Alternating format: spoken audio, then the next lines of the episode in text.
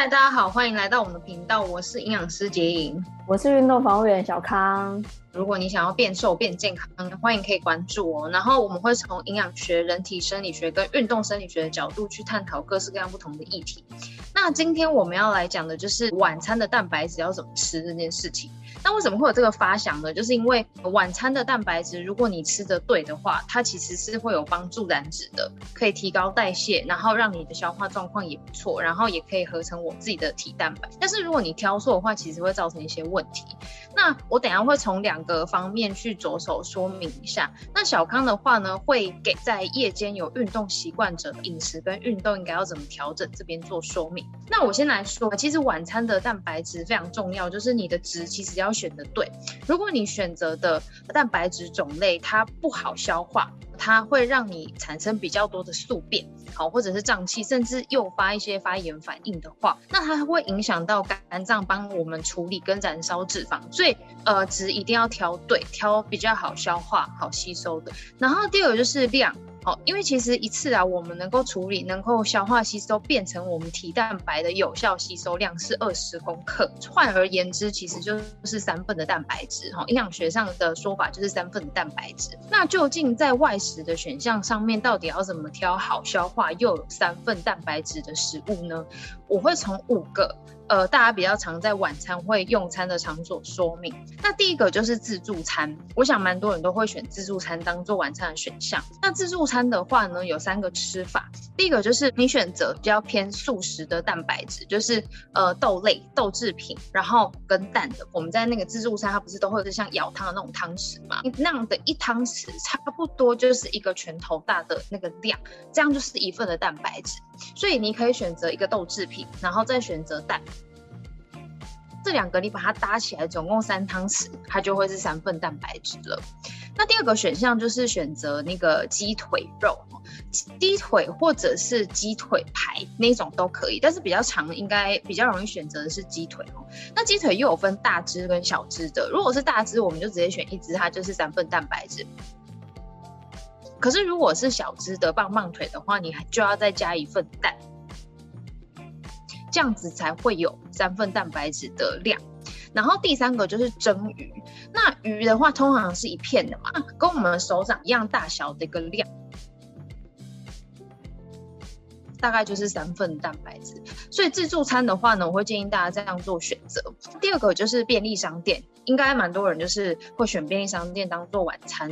那便利商店的话呢，有蛮多的蛋白质选项，我觉得它的添加物跟调味品都太多，所以我比较推荐的乳品的发酵物，像是优格跟优酪优酪乳啊，一个呃大概小杯，它一般的 size 大概是两百到两百五十 CC。你这样就是一份的蛋白质，然后如果是一个优格杯，就是一个小杯的话，也是一份的蛋白质。呃，接下来的比较建议的就是蛋，哦，就是选择茶叶蛋或者是水煮蛋。那溏心蛋的部分，因为它添加物比较多，它钠含量也比较高一点点，所以可能你就选择茶叶蛋或者是水煮蛋，它那个真空包的。刚刚讲那个乳品，它的一瓶或者是一杯就是一份，所以你就选择它一份，然后加上两份的蛋，好，就是两颗茶叶蛋或两颗水煮蛋这样的搭配是我觉得最安全的。然后第三个用餐的场所，像是面摊啊或小吃店这样子的地方，然后这个吃法的话，我觉得很简单，给大家一个选项，就是皮蛋豆腐加上那个馄饨汤的馄饨。哦，这样加起来有一半的植物性蛋白质，有一半的动物性蛋白质，比较好消化，而且比较多元。我觉得这样也蛮有饱足感的，所以我蛮推荐给大家的。然后第四个就是火锅店主菜比较推荐的就是鱼肉，鱼肉的部分比较推荐是白肉鱼，就是鲑鱼以外的鱼片都 OK。然后它的一盘出来没有加肉的话就是三份。接下来就是鸡肉跟鸭肉。它的一盘出来，就是不要加肉的话，也都是三份，然后它也都算是属于好消化的肉品。那如果有带皮的话，你再把皮去掉就好了，因为皮的那个饱和脂肪比较不好消化。然后最后一个就是卤味跟咸水鸡，我会建议大家选择一种肉品，有一些是会选择像火锅肉片，就可以点一份那个肉片，或者是那个腱子肉，它通常是猪腱，有些地方可能会牛肉，就是牛腱肉哦。你可以选择一份的肉片，或者是那个腱子肉，然后再加上一个内脏。好，这样加起来刚好就是三份蛋白质，对我们身体来说，它也是好消化的。而且内脏里面所含的那个 B 群还有矿物质是量比较多的，所以我觉得这样子的安排搭配，分量又足够，能够补充我们有时候补充不到的营养素，非常的推荐给大家。好，那接下来小康跟我们讲，应该要怎么样调整运动跟饮食。好，关于运动，我们其实还是不太建议大家是在运动前吃晚餐啊，所以我等一下讲的晚餐都会是设定在运动之后去吃的。不过在这之前啊，我要先跟大家再更新增加肌肉还有增加肌力的一些训练方式。那我等一下讲的训练方式都会以重量训练为主。如果说我今天专注在下肢训练这一部分来讲，想要提升我肌肉量还有我的肌力，以一个礼拜为周期的话，那我选的下肢动作就会是多关节的。其实不管是上下肢，基本上都建议大家会选择多关节的运动，然后是双侧一起训练的。那我一个礼拜最少最少就是做四组的训练就可以了。也就是说，我可以安排礼拜一、礼拜二、礼拜三、礼拜四都去做一组下肢的训练动作，或者是可以集中到礼拜六。去直接做四组的下肢训练动作。比较新的资讯，他认为说，一个礼拜为单位的话，我们训练的总量其实比频率还要更为重要。每一组最大的反复次数建议在六到十二下。哦，假如说我今天最大反复次数是定在六下。那我做的那个重量就会是我只能举六下，没办法举起第七下的那个重量。那今天如果我选择的是十二最大反复次数的话，也是同理，我只能做十二下，没有办法做到第十三下。那如果说我今天想要集中我的训练量，我礼拜六去练四组，每一组中间我应该要休息多久呢？其实过去会对于不同的肌肉势能训练目标有不一样的休息时间，不过现在比较有效率的做法就是至少休息两分钟。或你是训练经验比较丰富，然后你的训练量比较大，执行的组数比较多的话，那当然就是可以有更长的休息时间。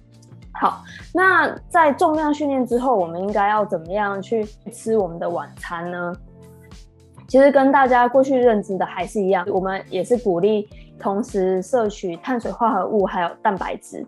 不过在这个蛋白质部分啊，有一个新资讯要跟大家分享，就是说。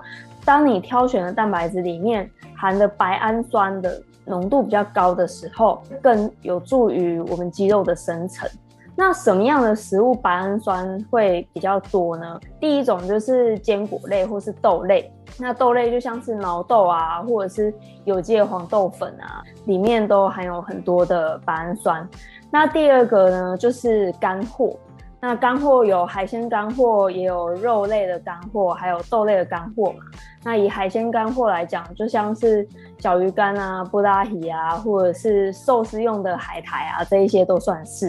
那在一般肉品的干货，就像是我们平常会吃的那些肉干。然后在豆类干货部分，就是像豆干。好，那接下来其实乳品里面也有含很多白氨酸，尤其是奶粉，它的含量是更高的。那在一般肉类呢，就可以选择鸡肉，然后鸡蛋，也可以选择内脏类。所以搭配起来的话，像我们上次有推荐布拉提粥嘛，因为它有碳水化合物，然后有好吸收的布拉提，里面可能还有蛋，都是很好吸收的组合。那再来就是可以吃寿司。就是外面包海苔那一种寿司，里面有米饭、碳水化合物，还有里面可能包一些蛋白质，所以这个也很适合。那再来第三个就是味噌汤，因为它里面会加一些豆腐嘛，豆制品，可能会加一些肉类啊、瘦肉啊、鱼肉啊，甚至有一些还会有一些海带芽、柴鱼片之类的。柴鱼片本身含的白氨酸也很高，再加上味噌本身它就是一个发酵性的食物嘛，所以它里面就会有很多好菌，对我们的肠道也会有很好的帮助。肠道的机能更好之后，当然也有助于我们吸收糖类跟蛋白质，这样子就可以再更促进我们的肌肉生长。那这就是今天想要跟大家分享的内容，然后希望对大家会有帮助。好，所以啊，不管你在晚上有没有运动的习惯，我希望大家可以去实践落实在生活当中，哦，可以观察看看自己身体的变化，还有可能肌肉啊身形的变化，这样。如果可以帮助到我们，觉得很开心。好，嗯、今天的分享就到这边喽，谢谢大家，拜拜，拜拜。